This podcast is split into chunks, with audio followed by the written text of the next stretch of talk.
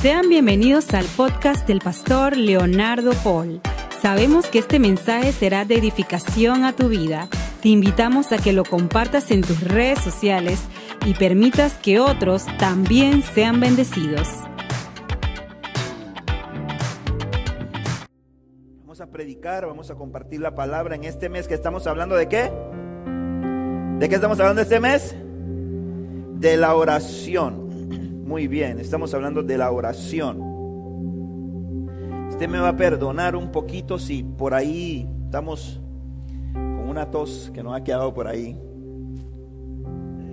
El Señor es tan bueno, ¿verdad? Pero vamos para adelante.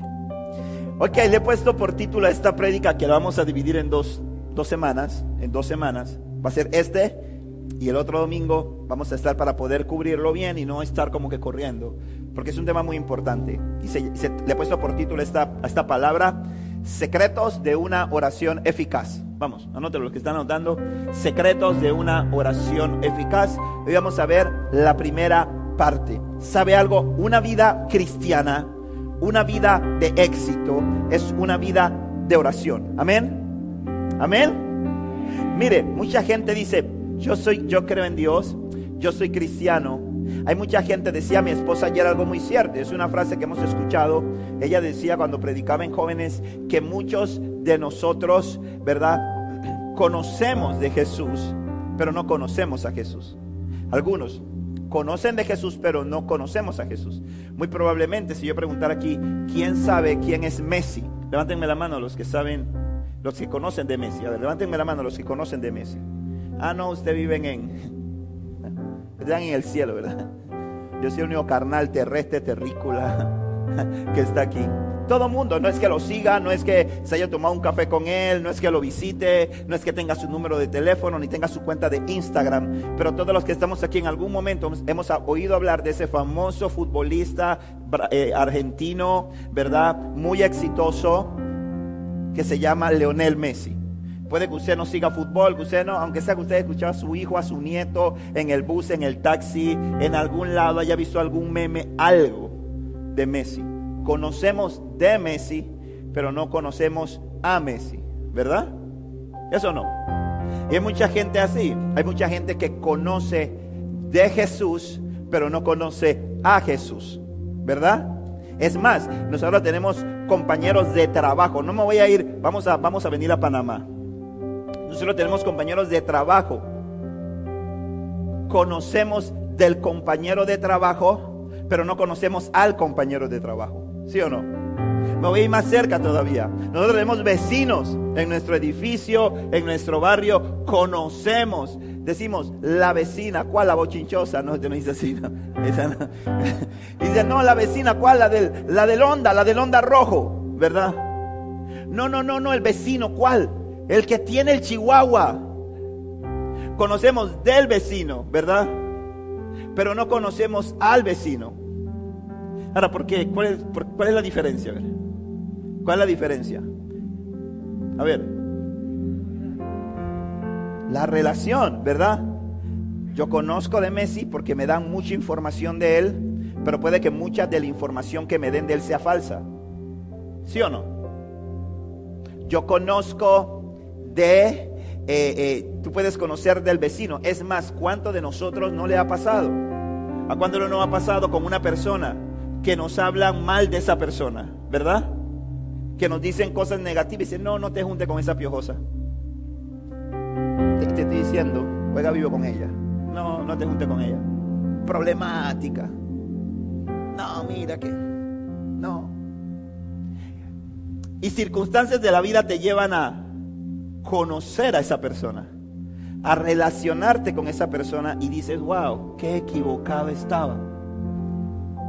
Cuán prejuiciado estaba respecto a ti. ¿Por qué? Porque hubo muchas cosas que me dijeron de ti, pero que yo no había experimentado porque yo no las había comprobado. Cada vez que nosotros escuchamos a gente hablando de Dios y diciendo, no, pero si Dios es bueno, ¿por qué hay tanta pobreza? Si Dios es bueno ahora mismo, ¿por qué una nación invade a otra? Si Dios es bueno y me ama, ¿por qué permitió que mi hijo muriera? La gente que dice esas cosas es gente que tal vez conoce de Dios lo que le han dicho, la información que hay que ver de qué fuente venga, me explico, pero no conoce a Dios. Porque cuando tú conoces a Dios, cuando tú conoces a Dios, entonces tú aprendes a ver realmente quién es Él. Y decíamos algo la, la semana pasada, cuando predicábamos y decíamos que si nosotros leemos la Biblia, pero no oramos, no vamos a recibir la revelación de esa palabra. Amén. Y muy probablemente vamos a ser confundidos. Y, eso nos ha pasado tal vez. Nos ha pasado tal vez que decimos, es que quiero estudiar la palabra. Pero si tú no tienes una vida de oración acompañada al estudio de la palabra, si tú no haces de la oración un estilo de vida, si tú no haces de la oración un hábito, no vas a poder recibir la revelación de la palabra. No vas a conocer los tesoros y los secretos que están en ella contenidos. Y muchas veces te vas a confundir y vas a tomar la palabra y la vas a interpretar a lo que tu carne quiere. Amén. A los deseos de tu corazón y no a la voluntad del Padre. Amén. Como yo decía un día, hermano, no hay nada más diabólico que una corazonada. Tengo una corazonada, no la siga, no, vaya por otro lado, no, no. No le haga caso porque dice la Biblia que más engañoso que cualquier cosa que es. El corazón, no lo digo yo, lo dice la Biblia, dice que el corazón es más engañoso que, que todo lo demás. ¿Y qué? Y perverso. Entonces, otra cosa es decir, tengo una revelación. Y, cuando y llega un momento en el que Dios quita este corazón tuyo y pone su corazón en ti. Amén. Y cuando ese momento llegue, entonces sigue todas las corazonadas que vengas. Entonces en ese momento puedes decir, haz lo que te venga a la mano porque va a ser prosperado. Pero eso, eso, eso toma tiempo, hermano. Eso toma tiempo. Entonces, hoy quiero darle a la iglesia, si el Espíritu Santo me da la oportunidad, los secretos para una oración eficaz. Y quiero que abra su Biblia y vamos a la Biblia, porque no es lo que yo diga, sino lo que dice la palabra. Al libro de Mateo, al capítulo 5, 6, perdón, Mateo 6. Y vamos a leer del versículo 5 al versículo 14. Y vamos a ver no más ni menos lo que el mismo Jesús dice sobre la oración. Esta, esta fundamento, este fundamento bíblico de la palabra que vamos a hablar hoy el otro domingo, lo da Dios en medio de qué cosa? Lo da Jesús en medio de una serie de enseñanzas que está dándole al pueblo y a sus discípulos, en lo que se conoce como el sermón del monte. Entonces quiero, ya está en Mateo 6, ¿verdad?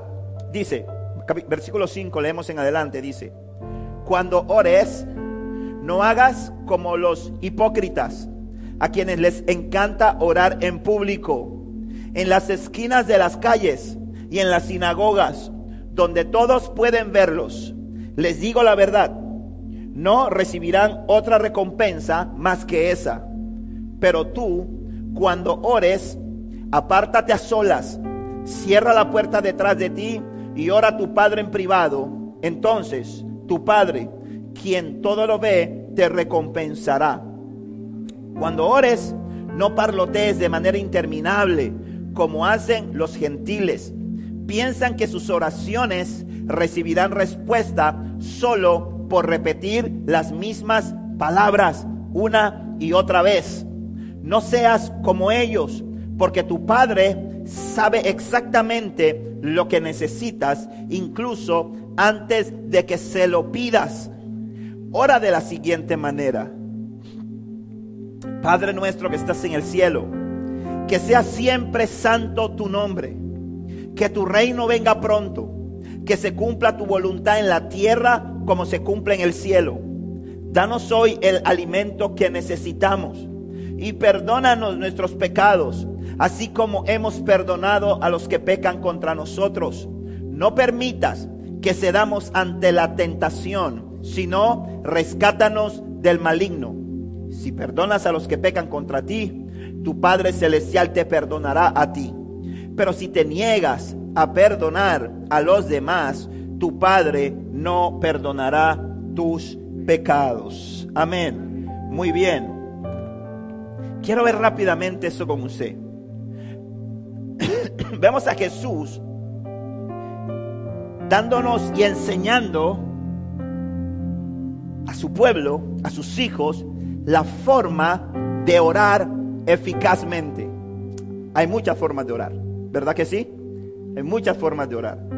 Pero solo, solamente una forma da los resultados esperados. Satanás es padre de mentira y es un especialista torciendo las cosas, torciendo la palabra. ¿Para qué? Para distraernos del propósito, para ponernos a buscar en el lugar que no es y que al final nos vayamos con las manos vacías. El propósito de Dios no es que tú te vayas con las manos vacías, sino que tu vida sea abundante. Diga conmigo, abundancia. Mira que está a tu lado y Dios, dile, Dios quiere que abundes. Vamos, Dios quiere que abundes, vamos. Vamos, dile, Dios quiere bendecirte de manera abundante. Vamos, míralo. Ayúdame. Ahora, la oración es la forma que Dios escogió para que nos comuniquemos con Él. Esto es bien importante también, porque no hay otra manera para que nosotros nos podamos comunicar, relacionar con el Padre que no sea la oración. Es la oración la herramienta que Dios usó y que estableció para que nosotros, los hijos, nos podamos comunicar con Él y podamos tener comunicación con Él. La adoración sin oración está hueca. Amén. Le falta. Está vacía. Entonces, la oración, tenemos que entender esto. No es cualquier cosa. La oración es un acto solemne. Debemos entender, iglesia, cuando oramos, que Dios está presente. Amén. Esto lo digo porque, porque cuando nosotros a veces pensamos y tal vez será porque cuando oramos no estamos con un Dios materializado, físico en ese momento. A veces no entendemos esto. Pero si hay una cosa que nosotros como iglesia, como hijos de Dios, tenemos que entender es que la oración es una solemnidad.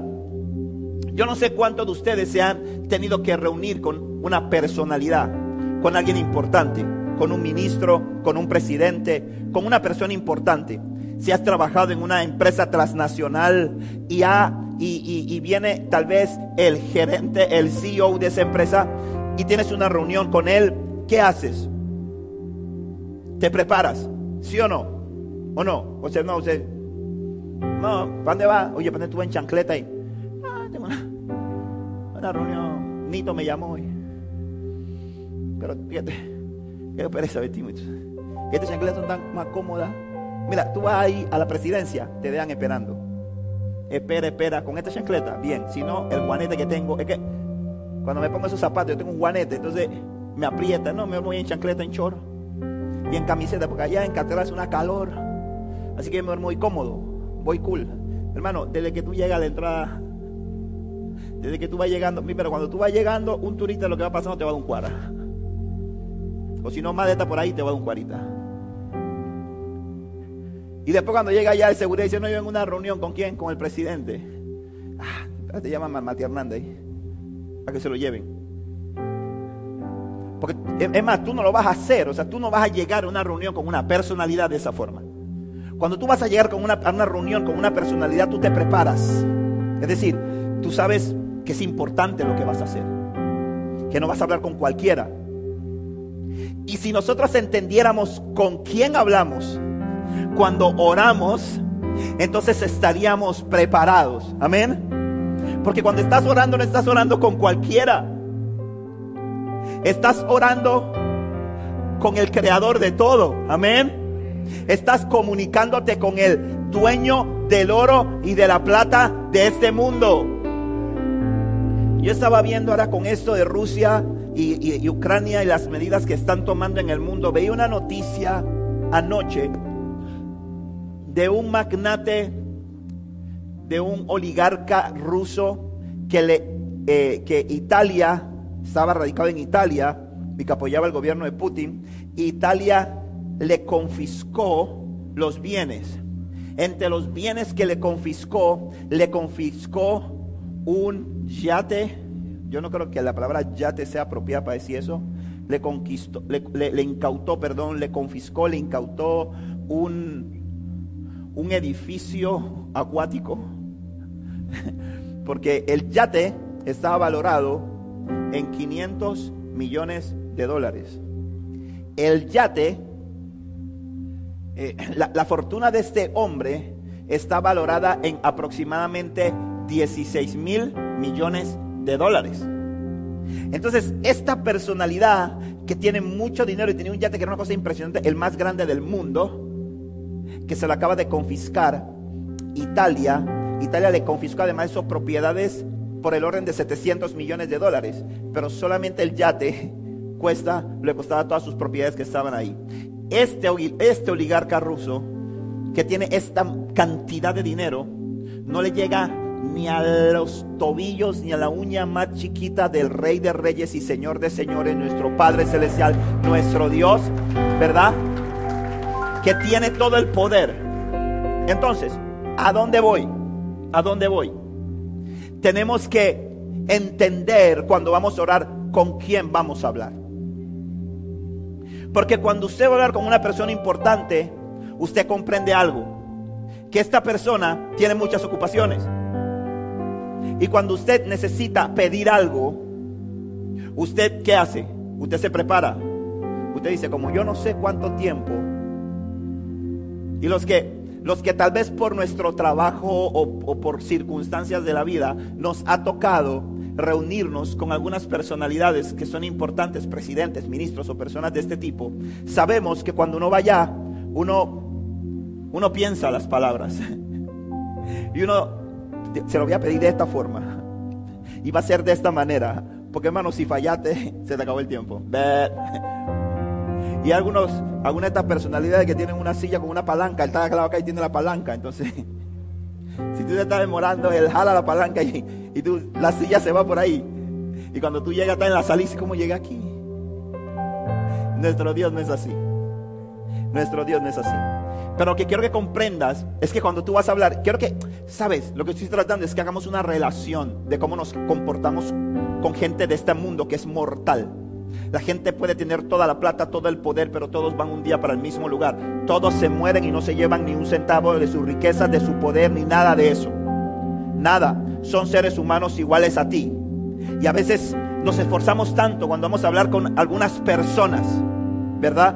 Pero cuando vamos a comunicarnos con el verdadero magnate, con el verdadero duro de los duros de los duros, ahí lo hacemos de cualquier manera.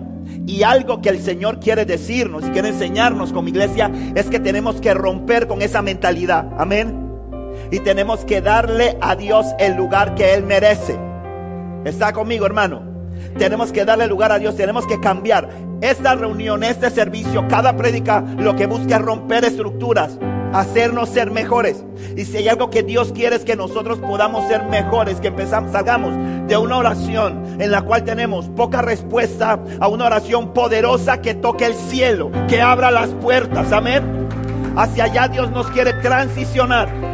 Y si hay algo que tenemos que entender nosotros es que la oración es poderosa. Pero tenemos que comprender que cuando nos vamos a acercar a Dios es el acto más solemne del mundo. Y no estoy diciendo con esto que tienes que poner saco, corbata, que te tienes que ataviar. No, yo creo que Dios nos ha dado un permiso de que podamos entrar confiadamente a su presencia. ¿Está conmigo? Porque la diferencia es que cuando te vas a reunir con el presidente, él es el presidente, pero no es tu papá. Amén. Cuando tú te vas a reunir con, un, con una personalidad, esa, esa, esa personalidad, pero no es tu papá. La diferencia aquí es que cuando tú vas delante del Señor estás yendo delante de papá. Amén. Y cuando tú vas delante de papá, como tú vas? Confiado. Todo hijo que tiene un buen padre va confiado delante de él. Amén. Ahora hay hijos que tienen padres maltratadores Y lamentablemente cuando entran delante de Él, entran temblando. Cuando entran delante de Él, cuando papá los llama, muchos se orinan solamente de escuchar la voz de su Padre. Eso es muy triste, pero es una realidad. Pero eso no es el Padre que tú y yo tenemos. Nosotros tenemos un Padre amoroso. Amén. Tenemos a un Padre de puertas abiertas. Tenemos un Padre que lo, Mire, una de las cosas, yo se lo digo, yo no sé si era irreverencia, tengo que hablar con unos papás más viejos, como Felipe, como Martín, como Aristides, que me llevan un poco de camino más. ¿Cuántos años que tú tienes? 58, ¿no cuántos? Y, tengo que hablar porque sabe algo, yo le digo una cosa, hermano, mis hijas no tocan la puerta del cuarto. No. No, no, no, no, no. ellas no tocan, ellas entran. Voy a hablar con la mamá de Amanda para ver. Aunque esa Amanda yo hablo con ella y me di cuenta que esa no toca ninguna puerta, ni estaba entrando. Pero voy a hablar de todo para cómo debe ser, el deber ser. Mis hijas entran al cuarto. Nosotros es nuestro cuarto, es nuestra casa, pero no tenemos que estar seguros de que si ellas están por ahí, no tenemos que estar en el cuarto vestidos, que tenemos que estar en el cuarto decentitos, que tenemos que estar en el cuarto todo. Porque cualquier momento, ya son como ladrón en la noche, me explico, cualquier momento entran. Porque tienen confianza. Y nosotros nunca decimos, no vuelvas a entrar a mi cuarto. Yo no recuerdo nunca ni que Damián ni yo le hayamos dicho, no vuelva a entrar a mi cuarto sin tocar la puerta. Tal vez puede que sea un error, por eso le digo, no, Espíritu Santo, revélame porque no estoy tan claro. Pero estoy hablando de mi experiencia. están en su casa, ellas tienen libre acceso a mi cuarto. Nosotros somos hijos de Dios, amén. Y tenemos libre acceso a su presencia. Es decir, eso, eso rompe un poco el protocolo. Eso rompe un poco el protocolo de lo que estoy enseñando en la solemnidad, pero no la reverencia que debe haber. Porque hay gente que se va al otro extremo. ¿Y por qué lo digo? Porque hay gente que entra a orar y su oración no llega a ninguna parte porque no entiende que está hablando con el Rey de Reyes y el Señor de Señores. Y yo necesito ir a Hebreos 11.6 para que veamos algo que nos dice Hebreos 11.6, que pareciera que es sobre la fe, pero que nos muestra cómo debemos entrar a la presencia de Dios. Y dice así, de hecho, sin fe es imposible agradar a Dios. Todo el que desee, escuche bien esto, todo el que desea acercarse a Dios debe creer que Él existe y que Él recompensa a los que lo buscan con sinceridad. Lo primero que yo veo aquí es, si tú dice, el que quiere encontrar, el que quiere acercarse a Dios tiene que creer que Él existe. ¿Eso de qué me habla? Eso me lleva a mí, es que cuando yo voy a orar, yo estoy consciente de que Él es el creador del cielo y de la tierra. Que Él es el dueño del oro, de la plata, del oro y la plata de este mundo. Que Él es todopoderoso. Que por encima de Él no hay nadie. Que antes de Él no había nada. Que después de Él no habrá nada. Eso me da la fe para que cuando yo entre allí, yo voy sabiendo ante quién me voy a presentar. Aunque vaya en short, aunque vaya en camiseta porque estoy entrando al cuarto de papá, pero voy allí. ¿Eso qué hace? Eso hace que yo ponga mis sentidos en lo que voy a hacer. Amén. Que ponga mis sentidos. La oración es un acto intencional. Amén. Amén. La oración es un acto intencional. La oración es algo que nosotros hacemos con conciencia. Y lo digo porque muchas veces oramos por religiosidad. Y si hay algo que Dios quiere romper en esta iglesia, en este tiempo, son las oraciones religiosas. Digo amigo, fuera religiosidad, vamos. Hay que sacarla. La oración religiosa. Oro porque mi pastor me dice que tengo que orar. Voy más allá todavía. Oro porque la Biblia me dice que tengo que orar. Pero lo hago por cumplir un requisito de buen cristiano. Todos los días me levanto, agarro mi agenda que está en mi celular, la abro y digo, bueno, soy cristiano, me levanté. Dar gracias a Dios. Gracias a Dios. Orar. Señor Dios, gracias porque tú eres bueno, Padre, muy bien. Darle un beso en la frente a mi esposa, se lo di. Entonces voy llenando como el checklist. Al final del día reviso, ¿qué me faltó? Terminé bien. Soy buen cristiano, aleluya. Entonces vivimos de esa forma y algo que tenemos que romper es, es eso. El Señor dice, quiero que reconozcas que yo soy Dios cuando vas a entrar a mi presencia y que yo existo. Cuando tú entras de esa forma, el sueño no te va a vencer. Amén.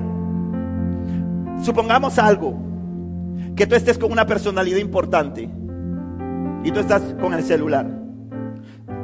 ¿Y cuánto nos pasa, hermano? Es, una, es un mal hábito que yo reconozco, que lo tengo y estoy luchando por dejarlo. Que alguien me está hablando y yo estoy prestándole atención, pero como esto es una extensión de la mano, Señor reprenda al diablo. Yo veo a la gente, la gente hace todo momento. hasta el baño, ¿para dónde va? Voy para el baño. La gente a veces de repente tiene que correr al baño. Y salieron y se acordaron que se les quedó el celular. Y dice, no, yo llego. Y se regresan a la sala a buscarlo. Hay muchos que han muerto en el intento. Pero, pero la gente va con eso. La gente es una extensión de la mano. Y a veces nos están hablando. Y cuando nos están hablando, estamos mirando el celular. Y si no le estamos mirando, estamos tentados a mirarlo. Está ahí, está hablando algo importante y tú lo miras como que... Hermano, y que la luz de la pantalla no se prenda porque el corazón se acelera. Eso debe ser algo importante. Algo tiene que ser. Le pudo haber pasado algo. Ahí. Y caemos y agarramos el teléfono. Y muchas veces la otra persona que está hablando contigo siente, ¿qué cosa? Que a ti no te interesa, aunque te interese lo que está hablando contigo. ¿Sí o no? Entonces tenemos que entender algo. Estamos en un mundo en el que tenemos que ser intencionales cuando vamos a orar. Tenemos que sacar la distracción. Porque si no, vamos a caer en lo que el Señor nos está diciendo como no debemos orar. Dice el Señor en la palabra que leímos al principio, dice, cuando ores no lo hagas como los hipócritas, a quienes les encanta orar en público. Ahora, yo quiero derribar, porque la gente se me confunde, la gente dice, viste, por eso es que en la iglesia yo no oro.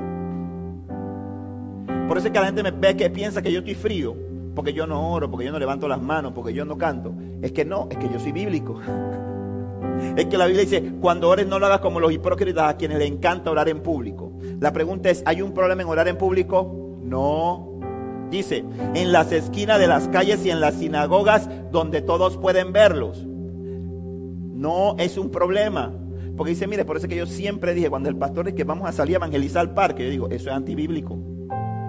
Porque allá hay que orar y la Biblia dice que no debemos orar en las calles, ni en los parques.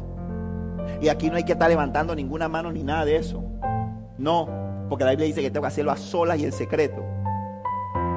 No, hermano. Hijo mío, búscame segunda de Timoteo 2.8, por favor. Esa no, no, te pase ese versículo. Segunda de Timoteo 2.8. Dice,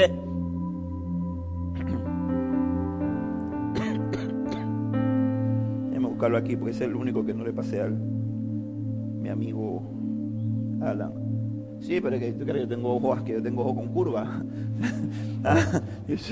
Dice, siempre espérate, espérate. Espérate, espérate, espérate. Ya se me fue la cosa, espérate. ¿Cómo? No, no, que lente que.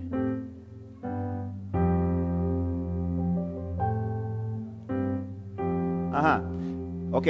Dice, siempre recuerda que Jesucristo, descendiente del rey David, fue levantado de los muertos. Esta es la buena noticia que yo predico. ¿El 9?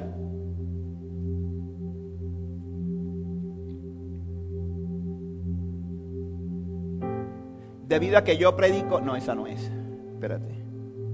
Ah, es primera de Timoteo, los lentes. primera de Timoteo, disculpe. es un blooper. Edítame eso ahí.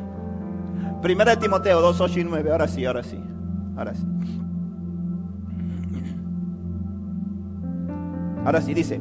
Deseo que en cada lugar de adoración los hombres oren con manos santas levantadas a Dios. Amén. Libres de enojo y controversia. Hasta ahí. Deseo, no, échalo para atrás, échalo para atrás. Deseo que en cada lugar de adoración los hombres oren con manos levantadas a Dios y libres de enojo y controversia. Es decir, no hay ningún problema con levantar las manos y orar en público. No hay ningún problema con alabar al Señor con libertad. El problema está cuando tú haces eso en público, pero no lo haces en secreto. Amén. Porque cuando tú haces eso en público solamente, ¿cómo te llama el Señor? hipócrita, lo dice Jesús, no yo. Porque la gente dice, no, hermano, yo fui, tú me invitaste, yo no voy más para esa iglesia. ¿Por qué? Porque ese negro me dijo hipócrita. Y a mí nadie me dice hipócrita. No, no lo dije yo, póngase orar con Jesús. Dice la Biblia, cuando ores, no hagas como los hipócritas a quienes les encanta orar en público. ¿Qué están buscando? Es más, dice ahí mismo, ya ellos tienen su recompensa. Porque están buscando reconocimiento. Están buscando, uy, tú ves cómo ora este hermano. Yo, yo lo veo hasta que me da una envidia santa. Sí, porque hay envidia, dice envidia santa. Me da una envidia santa que yo veo como él ora. Yo quisiera orar como él. Yo quisiera hacerlo como él. Me explico. Y este no es otra cosa más que un hipócrita. Porque lo hace en público, pero en privado no lo hace. Entonces no hay ningún problema con la oración en público. Pero tenemos que entender algo, que la oración es un acto solemne. Entonces yo quiero y que, y que la oración, la oración que le gusta al Padre no tiene problema con esa oración que hacemos aquí. Pero la oración que le gusta a Dios es la oración de intimidad. Diga conmigo, intimidad. Esa es esa que haces cuando cierras la puerta. Es esa que haces, como yo decía la semana pasada, cuando, cuando no te está escuchando otro. Cuando puedes desnudar tu alma delante de Dios. Donde puedes contar las luchas, las tentaciones, las pruebas delante del Señor. Me explico, sabiendo que Él es el mejor confidente. Amén. Ahora, eh, dice también la palabra que la oración no son vanas repeticiones. Amén. La oración, orar es hablar con Dios, como decíamos la, semana pasada. Que la oración es un acto de intercambio. Me explico. Dios habla, Dios, yo, perdón, yo hablo y Dios responde. Yo escucho lo que Dios dice. Me explico y yo actúo conforme a lo que Él dice. Entonces, dice, cuando ores, el 7, no parlotees de manera interminable como hacen los gentiles. Piensan que sus oraciones recibirán respuesta solo por repetir las mismas palabras una y otra vez. Eso está muy vinculado a lo que decíamos hace un momento. Esto habla de que de la solemnidad, de la concentración. Voy a hablar con Dios. Dejo de lado dejo de lado mi celular, quito el sueño de un lado, porque yo no sé cuántos de ustedes luchan con el sueño cuando están orando. Yo no sé cuántos de ustedes luchan con sus pensamientos cuando están orando. No se acordaban, ni se acordaban de que hay una gotera abajo del fregador. Ya es en automático que ponen la vasija. Quitan una, ponen otra ya en automático la ponen. Pero cuando estás orando, em, eh, puedes hasta escuchar la gota como cae y está en el cuarto. ¿Por qué? Porque el Satanás empieza a jugar en nuestra mente. Empieza a traer factores de distracción. Te acuerdas de que no has pagado la luz. Te acuerdas de que se te venció la placa del carro. Y después dices, ah, no, pero si yo no tengo carro. O sea, empiezan a venir a bombardearte toda clase de pensamientos que buscan distraerte. Por eso tenemos que ser intencionales. Porque cuando tú eres intencional, ¿tú qué, ¿tú qué haces? Cuando eso pasa, tú le dices a tu alma, no, alma mía, alaba a Jehová. Tú le dices, no, estoy orando. No me voy a distraer. Estoy orando. No voy a atender otra cosa porque estoy en una cita con el más importante de todos, con el Rey de Reyes. Ahora, dice, cuando ores no parlotees de manera interminable. Hay gente que llega y se sabe la oración y siempre dice la misma oración. Y por eso es que las oraciones repetitivas, lo dice la Biblia, no lo digo yo, porque dice, ay no, ya meter con la fe de no sé quién. Yo tengo tiempo para eso. Como yo siempre digo, yo tengo tiempo, Dios me presta sus oídos para ser de bendición, no para perder mi tiempo hablando de cosas que... Pero las vanas repeticiones no te van a dar resultado, porque lo dice el Señor. El Señor quiere que tú tengas una conversación. Imagínate tú que tú tengas una conversación con tu esposa y todos los días le digas, mi amor, ¿cómo estás? ¿Cómo te fue? ¿Qué almorzaste? ¿Qué te dijo la jefa? Buenas noches. Y al día siguiente te encuentras con ella y le dices, mi amor, ¿cómo estás? ¿Cómo te fue? ¿Qué almorzaste? ¿Qué te dijo la jefa? Buenos días. Y llegas en la noche, no, mi amor, ¿cómo te fue? ¿Qué almorzaste? ¿Qué te dijo la jefa? Buenas noches. Hermano, tú la dejas. Por más que tú seas un hombre de Dios, tú dices, Señor, llévatela. Si tú eres bien cristiano, no le va a decir me divorcio, pero va a empezar ahora y va a decir, Señor, ella te necesita. Señor, ella quiere ver tu rostro. Yo la veo, Dios. Yo la yo no puedo con esta mujer. No, yo no puedo. Y la mujer ni siquiera, la mujer dice, no, yo no puedo por este hombre. Le echa bastante sal a la comida. ¿Para qué? Ay, Jesucristo. No, escuche. eso, es, eso es, imagínese, póngase en el lugar de Dios. Póngase en el lugar de Dios. Usted agenda una cita con alguien que lo que le va a decir es lo mismo una y otra y otra y otra vez. Jesús lo está diciendo porque porque Jesús vivía cerquita del Padre y sabía lo que al Padre le gustaba y lo que al Padre no le gustaba y estaba dándonos un consejo para que nuestra oración fuera efectiva. Y está diciendo, no te pongas a repetirle lo mismo a Dios porque lo aburre. Lo aburre. Y entonces la gente dice, ¿sabe lo más triste de eso? Que la gente se engaña. Porque dice, piensan que sus oraciones recibirán respuesta solo por repetir las mismas palabras una y otra vez. Y la gente sale y dice, qué tiempo más glorioso, hermano. Oh, eso fue poderoso. Y eso pasa, ¿no? No crea que estoy hablando y que la gente nada más que dice un rezo, no. Gente que ora y que no dice un rezo, pero dice las mismas cosas. Porque, porque es lo que se aprendió, porque es lo que sabe.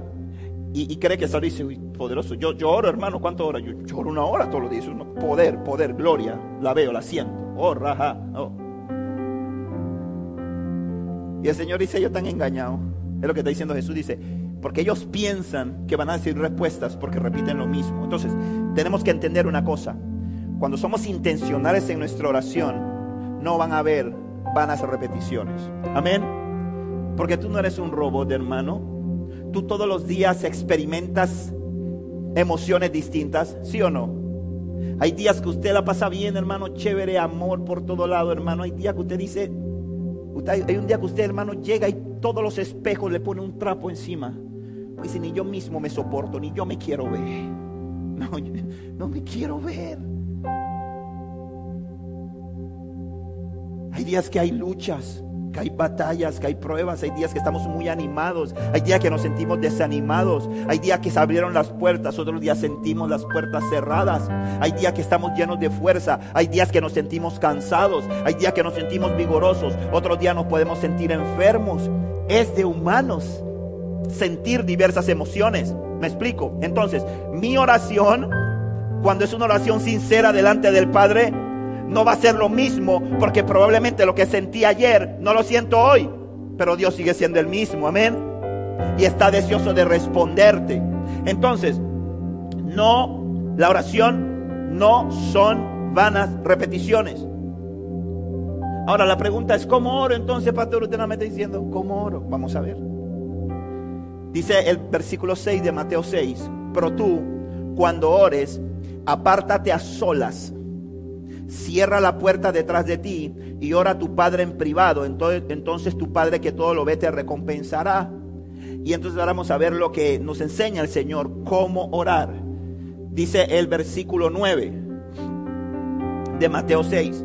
Dice, ora de la siguiente manera, Padre nuestro que estás en el cielo. Es el primer secreto de la oración que quiero que entendamos y aprendamos hoy. El primer secreto es, la oración va dirigida al Padre. Amén. Jesús dijo, Padre nuestro que estás en el cielo, Jesús estaba dando la oración. Y muchas veces oramos a quién? A Jesús. Amén. Y la oración es a Jesús. La oración es a quién? ¿A quién dirigimos la oración? Al Padre. Padre nuestro que estás en el cielo.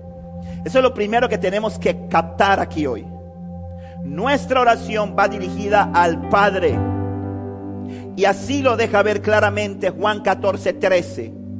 Juan 14, 13 dice, y todo lo que pidierais al Padre en mi nombre lo haré para que el Padre sea glorificado en el Hijo. Hermano, aprendamos esto. No, mira, voy a decir la verdad. Hoy estamos enseñando. Y aprendamos esto porque esto nos va a dar éxito. Porque le voy a decir algo, Dios es un Dios de orden. Por eso es que usted sabe y usted hace una cita para cenar a las 8 de la noche con su novia o con su esposa en un hermoso restaurante. Y usted no dice, déjame ver mañana para ver qué pasa. Porque no sé, no, sé si mañana, pues no sea a las 8 de la noche y sea de día o de noche. Así que, entonces mañana, déjame ver mañana cómo está la cosa para ver. No, Dios estableció leyes. Por eso es que usted dice, voy a la playa. ¿A qué playa vas? No, voy aquí a Farallón. Porque usted sabe que ahí usted llega todos los días y usted sabe que usted llega hasta un lugar donde llega el mar. ¿Por qué? Porque Dios le puso un límite al mar y le dijo, hasta ahí llegas y de ahí no pasas. Entonces Dios estableció de la misma forma una forma o una manera para orar en la que Él quiere que oremos. Porque hay gente que dice, no importa hermano, Dios te escucha como sea. No, hoy quiero que aprenda que eso no es así. Dios es un Dios de orden. Amén. Diga conmigo, orden. Vamos, diga conmigo, orden. Y lo que nos hace perder eso de vista muchas veces es que vivimos en un mundo desordenado, lamentablemente. Entonces pensamos que podemos orar como sea y que Dios nos escucha. Pero ya escuchó aquí que Dios dijo, por eso es que los muchos gentiles oran y no tienen respuesta. Es decir, hay un orden en Dios en la oración. Y el primer orden que vemos aquí, el primer secreto que te quiero dar para que tu oración sea eficaz, es que cuando tú diriges tu oración al Padre, cuando tú diriges tu oración, perdón, según la oración modelo, que es esta que dejó Jesús, no la dejó más nadie, dice, vas a orar al Padre así, Padre nuestro, tu oración se dirige al Padre. Padre nuestro. Y dice, y todo lo que pidierais en mi nombre lo haré. Ahora, sacamos a Jesús de la ecuación de ninguna forma. Jesús está allí perfectamente. ¿Sabe por qué? Porque Jesús es el puente. Amén. Él es el camino. Él es el mediador. ¿Qué dice Juan 14, 6? Jesús dijo, yo soy el camino, la verdad y la vida y nadie viene al Padre si no es por mí. Jesús es la vía. Jesús es el busito. Jesús es el Uber, el que te lleva al Padre. ¿Sí? Toda tu oración tiene que ser en el nombre de Jesús. Amén. Tu oración es en el nombre de Jesús, pero tú no le pides a Jesús. Tú dices, Jesús, te pido que sanes a mi hijo. Tú le dices, Señor, yo declaro sanidad sobre mi hijo en el nombre de Jesús. Amén. Señor, te pido por la conversión de mi esposa en el nombre de Jesús.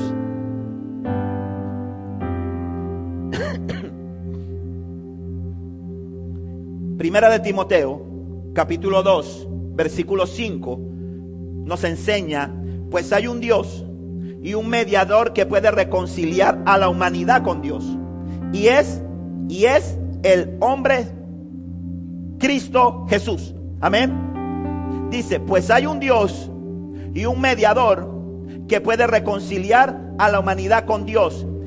Y es el hombre Cristo Jesús. Jesús es el medio. Jesús es el mediador. Amén. Pero nuestra oración va dirigida al Padre. Esto es muy importante. Tampoco se trata pedirle al Espíritu Santo.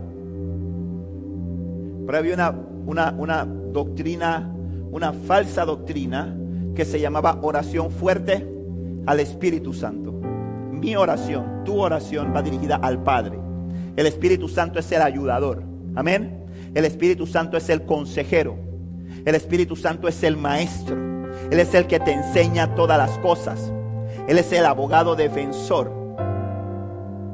Así lo dice la, nueva traducción viviente, aunque sabemos que nuestro abogado es Cristo, pero la nueva traducción que hizo más fiel cuando habla de, del consolador, lo traduce la nueva traducción viviente en el abogado defensor. Ese que te enseña todas las cosas. Pero nuestra oración, nuestra petición va dirigida al Padre. Padre. Y, se lo digo por qué, porque cuando estaba meditando, cuando estaba preparando esta palabra, me, venía a la mente la oración de mis hijas cómo inicia la oración de mis hijas. Y dije, wow, a veces nos ocupamos en guiar toda la iglesia y estamos descuidando un poco nuestro huerto.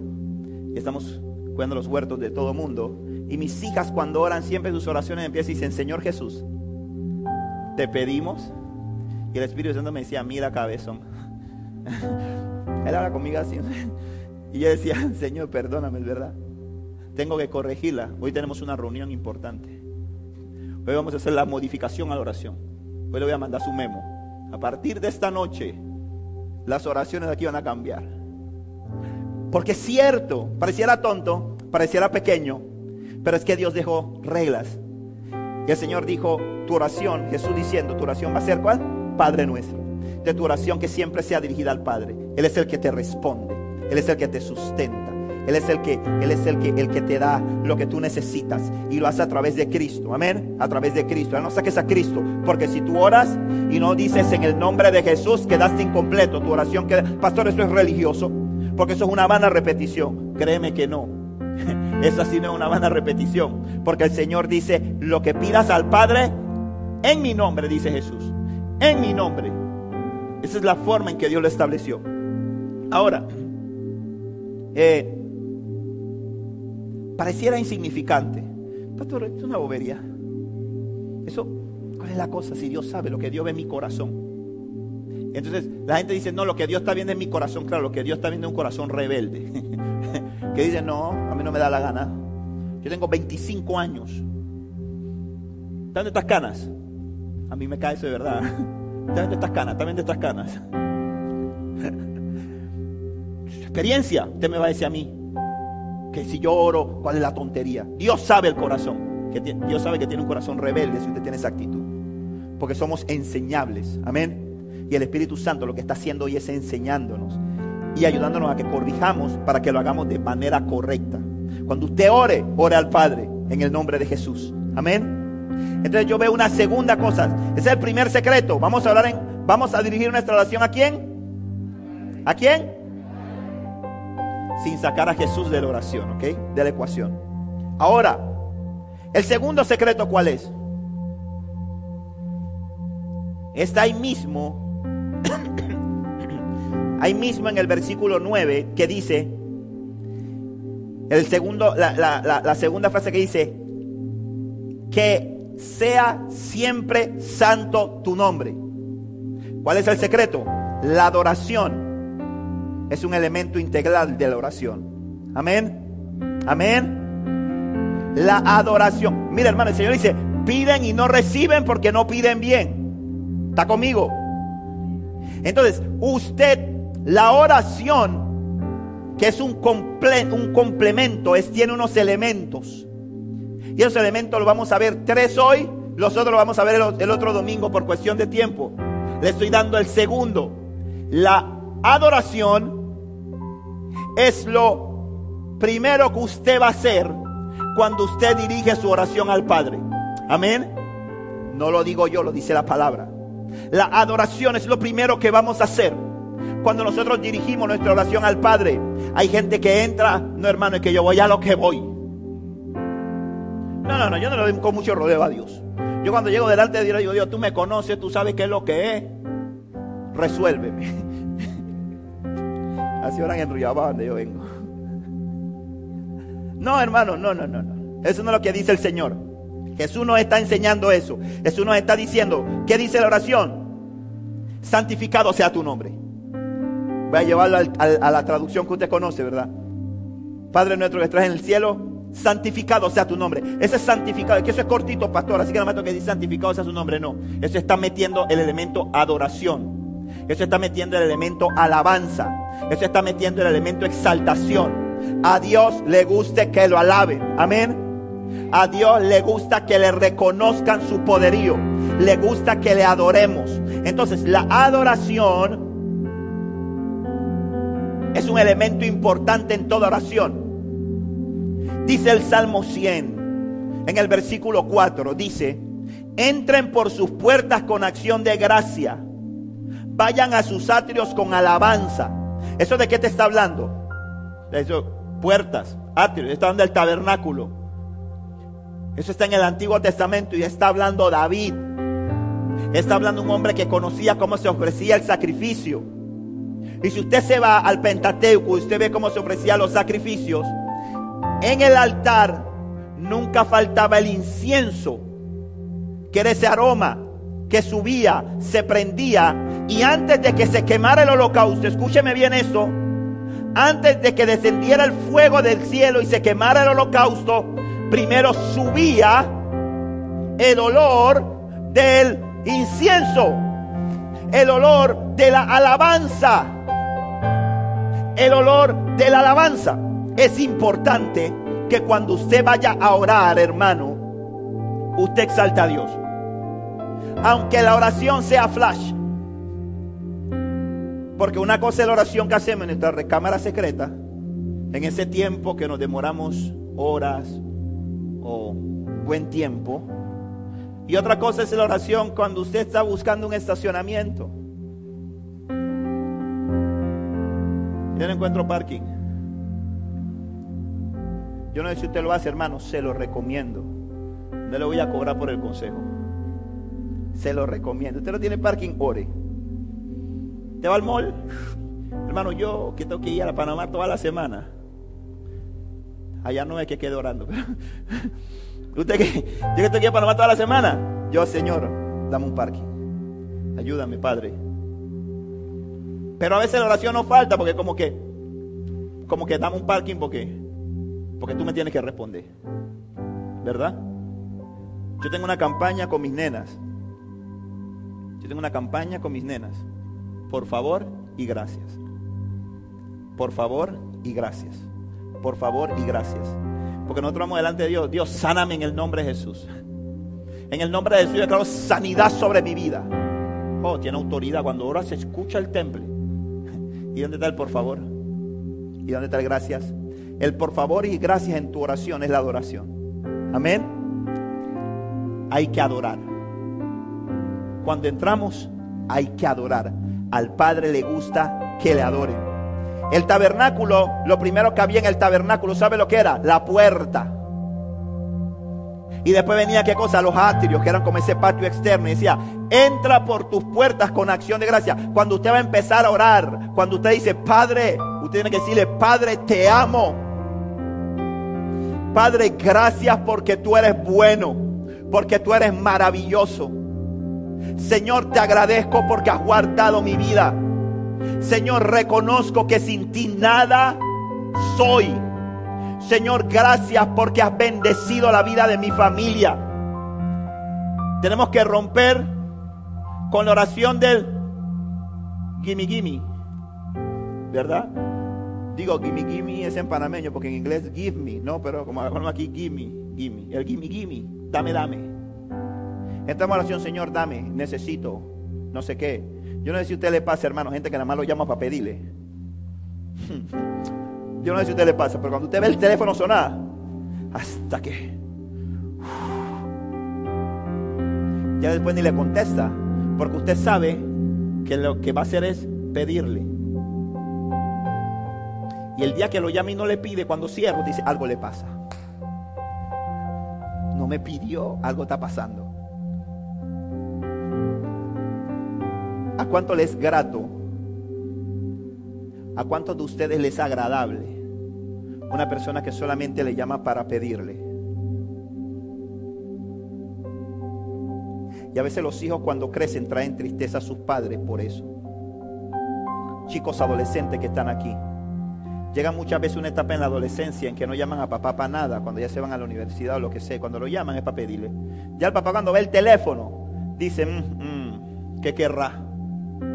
Padres que tienen hijos, que cuando llaman a papá a mamá es porque no tiene quien le cuide. Mamá, ¿me puedes cuidar a la niña? Mamá, se me acabó el gas. Mamá, es que Peter quería comer macarrón, pero yo no me acuerdo cómo es que se hacen los macarrones. Pero como es mamá, mamá lo atiende. Pero cuando cierra se siente triste. Porque dice Chuso, ni siquiera me preguntó cómo estaba. Ni siquiera me preguntó cómo me sentía. Entonces la adoración es un elemento importante para que los cielos se abran a tu favor. Amén. ¿Qué dice? Y, es que el Señor lo dijo en Juan 4, 23, ese pasaje con la samaritana que todos nosotros conocemos, ¿verdad? Dice, pero se acerca el tiempo, de hecho ya ha llegado, cuando los verdaderos adoradores adorarán al Padre en espíritu y en verdad. ¿Se da cuenta a quién adoran? ¿A quién adoran? Al Padre. Jesús está diciendo, Jesús siempre, hermano, Jesús nunca quiso robarle la gloria al Señor. Jesús siempre dijo, la gloria es para papá. La exaltación es para papá. Y dijo, adorarán al Padre. Viene la hora. Y ahora es cuando los verdaderos adoradores adorarán al Padre en espíritu y en verdad. Dice, el Padre busca personas que lo adoren de esa manera. Una oración sin adoración está incompleta. Amén. Y usted podrá decir, pastor, es que yo ni en el baño canto, pastor. Yo siento que cuando yo canto el Espíritu Santo se contrista. Hermano, y a mí me ha pasado. Hermano, yo aquí, yo aquí canto porque ya el Señor me hizo libre. Yo, lo estoy confesando. Le estoy abriendo mi corazón, hermano. Pero todavía lucho a veces. A veces lucho. me da cosita con madre porque cuando yo estoy cantando, usted presta atención. Cuando yo empiezo a cantar, ella ratito empieza una vez atrás. Como que no, yo no puedo amar a mi pastor. Yo digo, ya me dañó la cosa. No me dejó lucirme aquí. Hermano, yo tuve que romper y ser libre de eso. Porque uno dice, hermano, es que yo canto feo. Es que yo no, no afino, no afino, no agarro ni una nota, hermano. Yo no, no sé, va por aquí la canción, yo voy por otro lado, hermano. Cuando usted está en su tiempo con Dios, exalte. Yo no estoy hablando solamente de cantar, estoy hablando de reconocer la grandeza de Dios. Amén. Ese es el, hermano, ese es el segundo secreto para tener una oración eficaz, una oración que vea resultado. Tal vez usted no lo ha estado haciendo así. Eso no es para que usted salga aquí y diga, yo sabía, hermano, que van, voy para voy el puente. No, hermano. Es para que usted corrija. Amén. El Espíritu Santo nos está hablando para que de hoy en adelante nuestra oración llegue al lugar donde tiene que llegar. Y cumpla el propósito que tiene que cumplir la oración. Y usted se va a dar cuenta, usted dice, pastor, ¿y usted cuánto tiempo ora? Tanto, pastor. Pastor, yo oro cinco minutos, yo siento que han pasado cuatro horas. Y ya no sé ni qué más decir. Claro, porque si se da cuenta, se da, se da cuenta de que, de que, de qué es lo que está pasando, lo que está pasando y el Espíritu Santo está en este lugar hablando, no porque quiere romper cosas. Muchas veces usted dice, pastor, yo no sé por qué yo no puedo tener un tiempo de oración. Yo escucho gente que ora horas. Yo escucho gente que se mete y pasa tanto tiempo con Dios y yo no lo tengo. ¿Sabe por qué? Porque cuando te empiezas a adorar, cuando te empiezas a saltar el nombre del Señor, tú creas un ambiente. Amén. Tú creas una atmósfera tú creas una atmósfera. Y hermano, te voy a decir algo. ¿Cuántos de los que están aquí han sentido la presencia de Dios? Levánteme la mano. ¿Cuántos de los que están aquí que pueden decir, yo en mi vida he sentido la presencia de Dios? Levántela alta, hermano. No le estoy pidiendo que me presten plata. Muy bien, bájela. Es hermoso, ¿verdad? Es rico, es delicioso. Ahora le pregunto, ¿cuántos de los que están aquí siempre cuando oran sienten la presencia de Dios? Pero quiere que le diga algo. El deseo de Dios es que siempre sientas la presencia de Dios. Entonces hay algo que está rompiendo, hay algo que está rompiendo, algo que está quebrando. Y si tú te quedas, si tú lo analizas, te darás cuenta que cuando tú has sentido la presencia de Dios es porque tu en tu corazón ha habido alabanza y adoración. ¿Sí o no?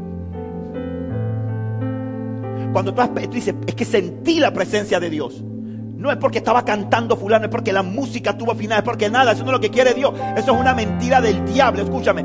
Una mentira del diablo es que para que para que tú sientas la presencia de Dios tiene que haber piano, guitarra, batería, tiene que estar todo el mundo afinado. Eso es una mentira. La presencia de Dios no lo trae en las bonitas voces, no lo trae en la buena música. Ayuda, pero no lo trae. Lo que trae la presencia de Dios es tu corazón agradecido delante de Él. Eso es lo que trae la presencia de Dios. Un corazón agradecido. Cuando tú agradeces, cuando tú entras, hermano, cuando tú entras y tú empiezas, escúchame, llegaste cargado a orar. Bravo con tu esposa, con tus hijos. Llegaste pensando en que no tienes cómo pagar la luz. Llegaste sintiéndote enfermo, sin fuerza. Entraste ahí cargada, la atmósfera está cargada de, maldad, de pecado, de, de, cargas, de tantas cosas. Entraste ahí, uh, empiezas a adorar a Dios. Empiezas, sí Señor, gracias, porque tú eres soberano. Gracias Señor, porque tú, tú enviaste a Jesús a morir por mí en la cruz del Calvario. Gracias Señor porque tú no me has destruido. Tú empiezas a alabar aunque no lo sientas, aunque tú no tienes ganas. ¿Sabe qué pasa? En el cielo, en el cielo, inmediatamente Dios siente eso. Eso es un perfume. Eso es un perfume que llega al Padre. Y el Padre dice, ¿dónde es ese asunto? Eso es yo quiero ir para allá. Porque Dios está en medio de la alabanza de su pueblo. Eh, Dios está en medio de la alabanza de su, pues, de su pueblo. ¿Por qué? Cuando tú haces eso, lo que sea que haya, la carga que haya, el demonio que haya, se va. Se tiene que ir. No puede resistir. Pastor, pero porque usted habla de demonio. Ah, ¿usted cree que no hay demonio? ¿Usted cree que en su casa no se mete el mismo diablo a tratar de robar la paz? Porque usted cree que en su casa todo está bien y de repente se forma el se forma el Vietnam. Oye, pero esta casa es como que aquí se metió el diablo. Sí, se metió. Literal, se metió. Oh, eres profeta. Se metió el diablo ahí.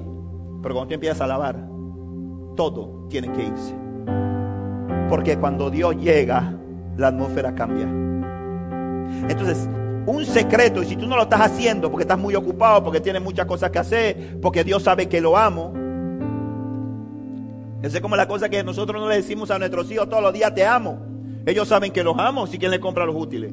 Ellos saben quién los amo si quien le lava la ropa. Ellos saben quién los amo si quien se noche cuando están enfermos. Todos los días le digo a mis hijas que la amo. A mí no me importa si ellas se aburren. A mí no me importa si ellas dicen lo sé. Aunque, aunque pocas veces dicen lo sé. Todos los días le digo, te amo. Y todos los días le digo a mi esposa, te amo.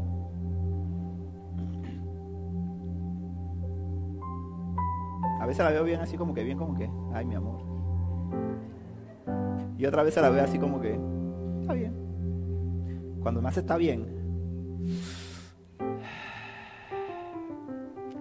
digo, ya no vivo yo. Pero le digo, te amo.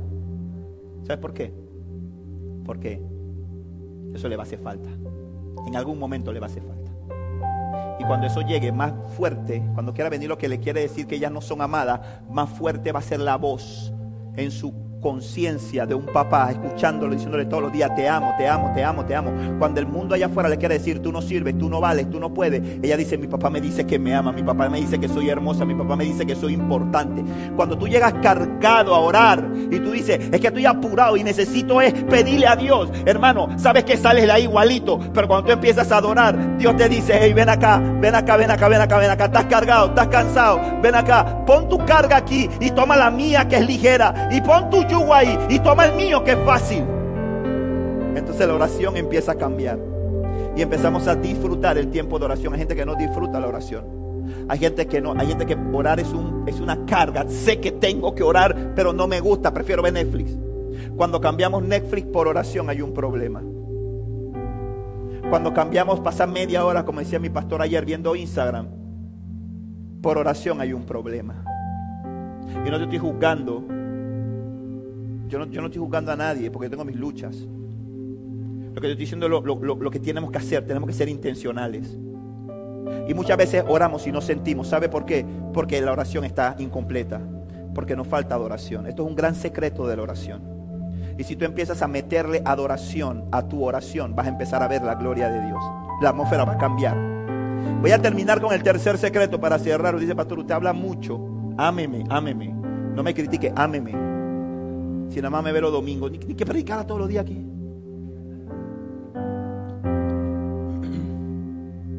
Antes de pasar, le quiero decir algo. Satanás sabe y conoce el poder que hay en oración. En la alabanza, perdón, y la oración. Por eso es todo lo que está a tu alcance para cerrar nuestros labios, confundir nuestras mentes y cargarnos de ocupaciones. Hermano, por eso es que a veces tú, cada vez que tú quieres orar o tú quieres alabar, yo sé que aquí hay gente que viene y no alaba, no porque no quiera, sino porque siente que no puede. Tienes que ir por encima de eso. Tienes que abrir tu boca y alabar, porque Satanás te quiere cerrar los labios. para que no alabes. Tercer secreto. Tercer secreto. Dice el versículo 10 de Mateo 6. Dice, que tu reino venga pronto, que se cumpla tu voluntad en la tierra como se cumple en el cielo. Ahora voy a usar otra versión para los que son más tradicionales, ¿verdad? Venga a nosotros su reino y hágase tu voluntad en la tierra como en el cielo. ¿Qué quiere decir eso? ¿Qué quiere decir eso? Venga a nosotros tu reino, que tu reino venga pronto, que se cumpla tu voluntad aquí en la tierra como se cumple en el cielo. Hay algunos de ustedes que dicen, yo sí, pastor, yo cuando oro, la verdad es que yo, yo creo que va bien el checklist que usted está haciendo sobre la oración. Yo dirijo mi oración al Padre, a mí me gusta alabar y me gusta adorar. Y después que yo alabo y adoro, entonces empiezo a pedir. Ahí a veces fallamos.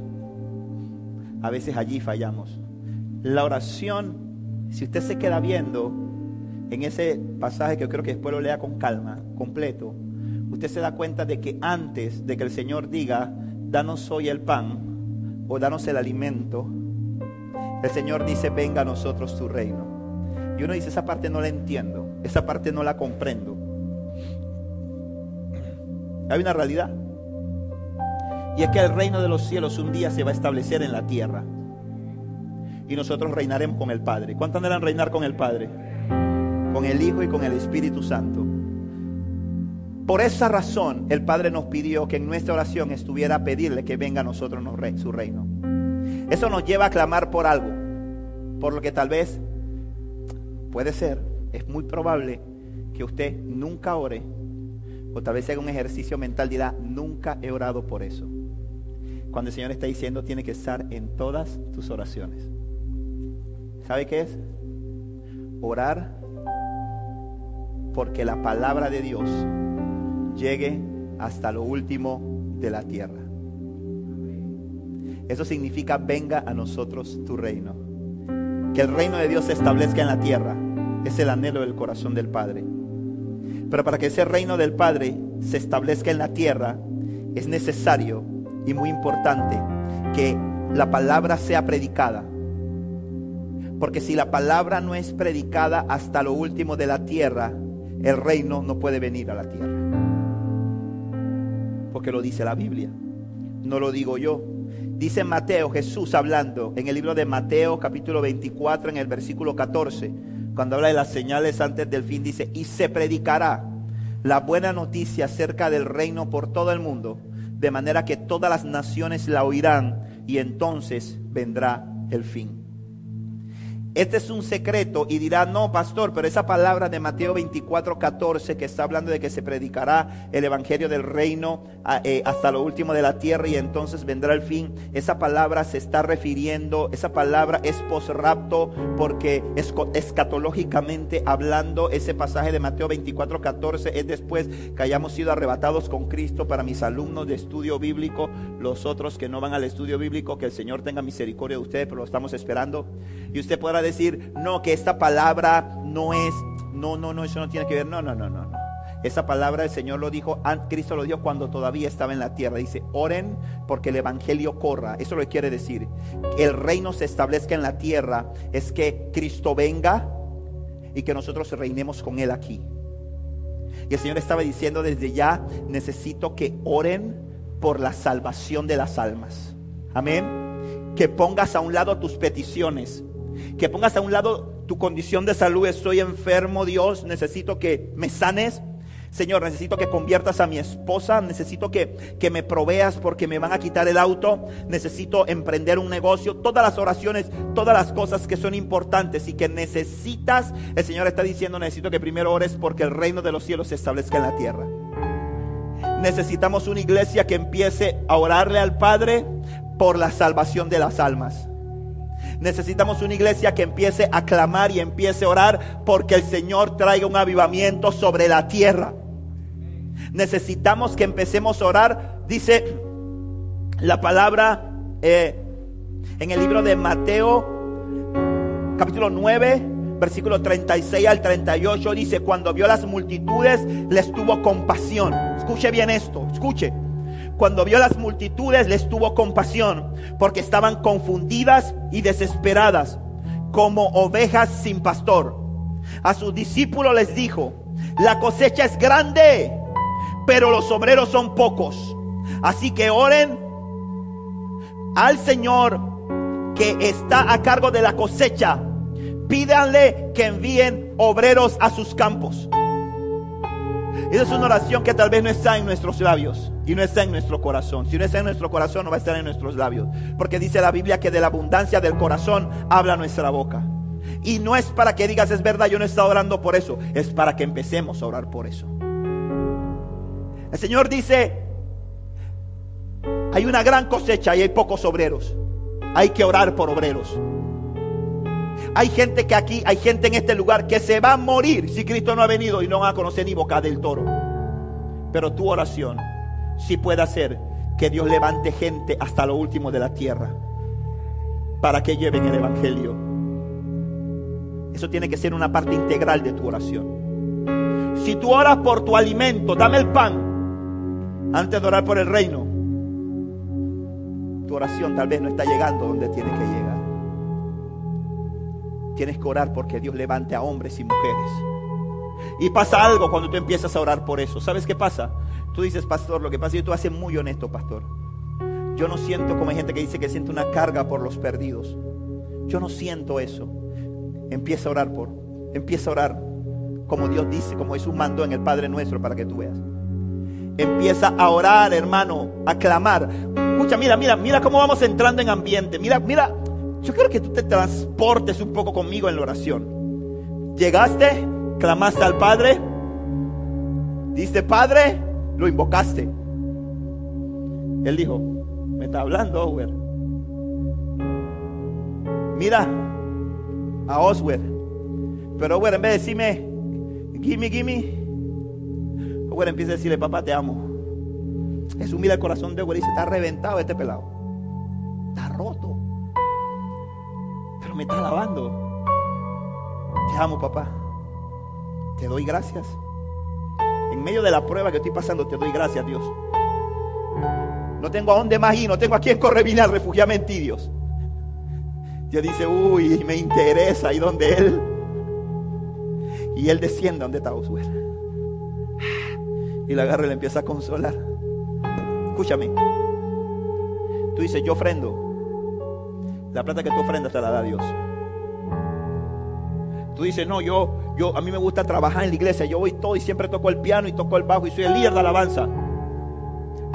Tú sabes tocar y, y afinar una nota porque Dios te dio la capacidad. Y tú te puedes levantar y venir a cada ensayo porque Dios te da las fuerzas para venir. Pero tu adoración, eso es genuino. La adoración es genuina. La alabanza es genuina. Cuando tú entras en tu oración y en vez de empezar a pedir, tú empiezas a adorar. Pedir por ti, empiezas a adorar. Dios desciende. Y cuando Dios desciende, ya ve a Oswald y dice, está reventado. Y, pero, me está, pero me está adorando, no me está pidiendo. No es como el que llama y tú le dices, me está llamando, me quiere pedir algo, sino que dice, me está alabando, me interesa. Y luego de eso, en vez de decirle, Señor, ¿sabes qué? Me siento roto por dentro. Dice, Señor, yo no quiero que ninguno más se pierda. Por favor, Dios. Por favor, Dios. Mira, a mí no me preocupa cuántos, cuántos ucranianos están muriendo allá, cuántos, cuánta gente está muriendo en Ucrania. A mí me interesa que estén muriendo sin ti. A veces estamos tan reventados y nos da tristeza cualquiera. Yo creo que no hay nada que impacte más que ver un niño muerto.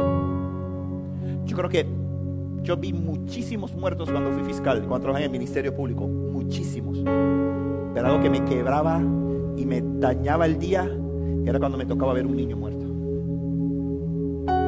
Y a veces estamos tan reventados porque naturalmente nos lastima.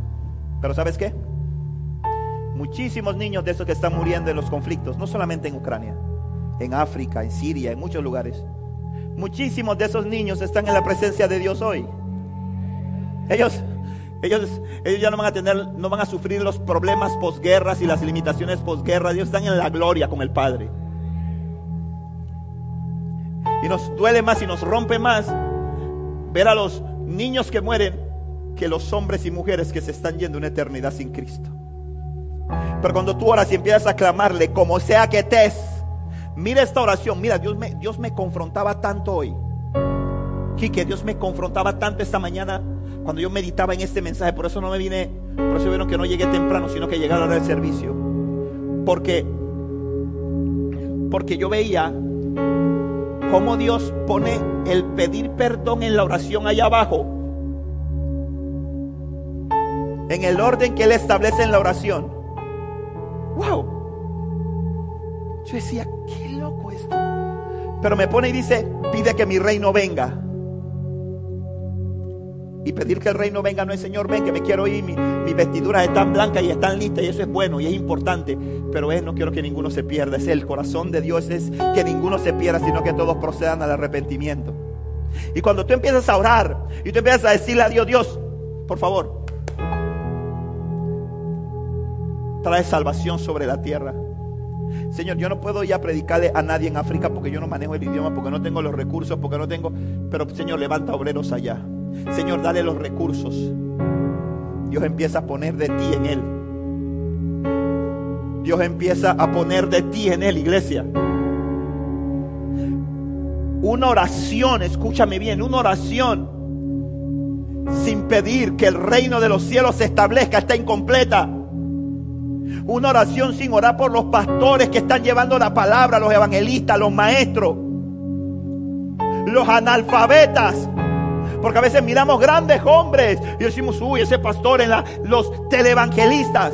Hoy somos muy atraídos por televangelistas.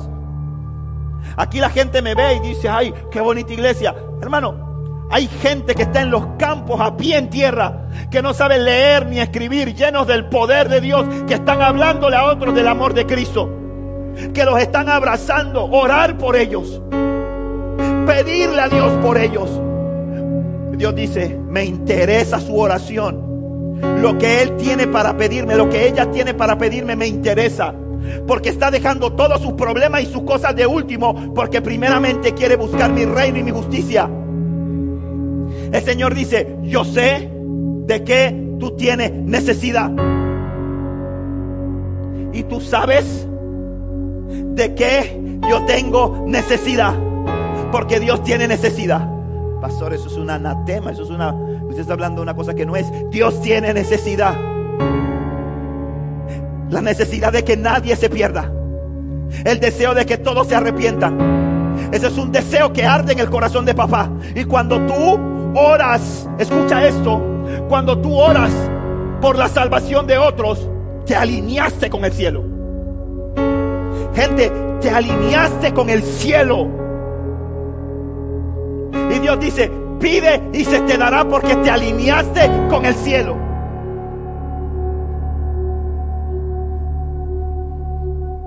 Dios quiere levantar una iglesia intencional. Una iglesia que ore. Y por eso es que, sabes hermano, cuando tú oras, cuando tú eres un hombre, una mujer de oración, tu corazón se duele por el perdido. Y si somos sinceros y hacemos una radiografía, decimos, pastores, que yo no siento dolor por la gente. Ora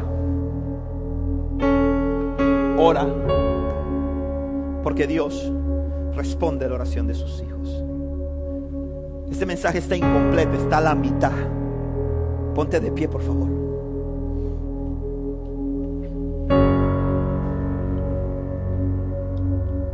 Es probable que nosotros nunca hayamos visto la oración de esta forma.